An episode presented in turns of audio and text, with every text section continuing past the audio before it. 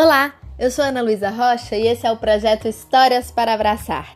Estamos na nossa segunda temporada, dando voltas pelo mundo, conhecendo algumas histórias de cada um dos cinco continentes do planeta. A gente começou aqui no Brasil, no norte do país, com o povo Sateré Maué, e de lá já passamos pelo Equador, pela Guatemala, pelos Estados Unidos, fomos até a Islândia e de lá para a Noruega e então Ucrânia e Romênia. Depois seguimos para o Sudão do Sul, de onde fomos para Moçambique e depois para Gana e Serra Leoa. Já passamos também pela Geórgia e por último pela China.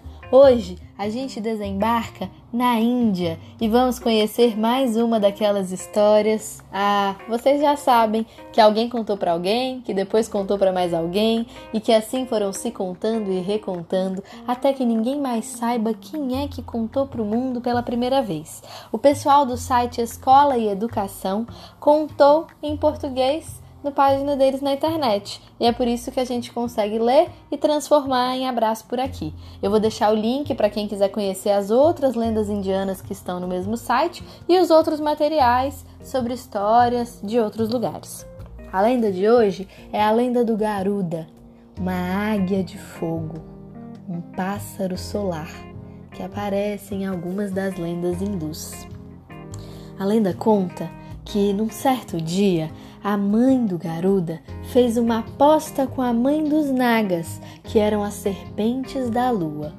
Um cavalo lendário estava prestes a surgir do mar, e as duas mães apostaram qual seria a cor desse cavalo.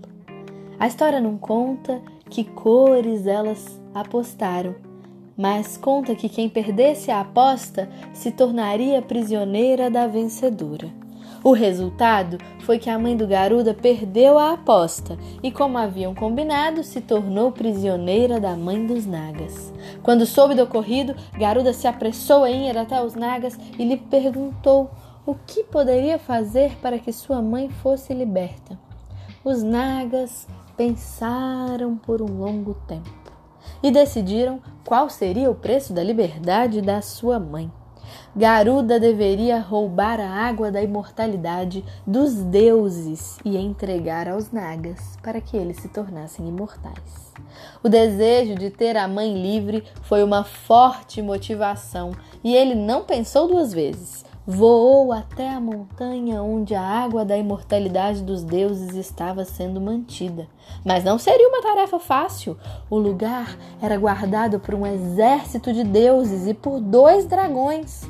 Garuda se encheu de coragem, lutou contra todos eles e saiu vencedor da batalha. Conseguindo a água, voltou apressado até os Nagas para entregar o líquido da imortalidade. Como prometido, libertaram a mãe de Garuda em troca da água. Mãe e filho partiram dali felizes por estarem novamente juntos. Mas os Nagas, hum, as coisas não correram muito bem para as serpentes. Antes que pudessem ter a chance de beber a água da imortalidade, os deuses que haviam se recuperado da luta com Garuda chegaram e atiraram deles. E foi assim que surgiu uma eterna discussão, uma rixa entre os Nagas e o Garuda.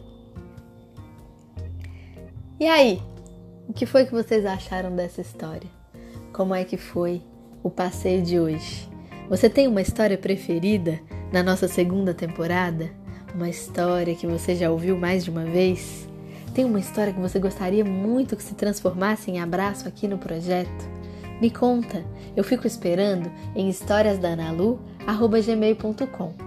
Você também pode mandar DM no Instagram em arroba Histórias da Analu.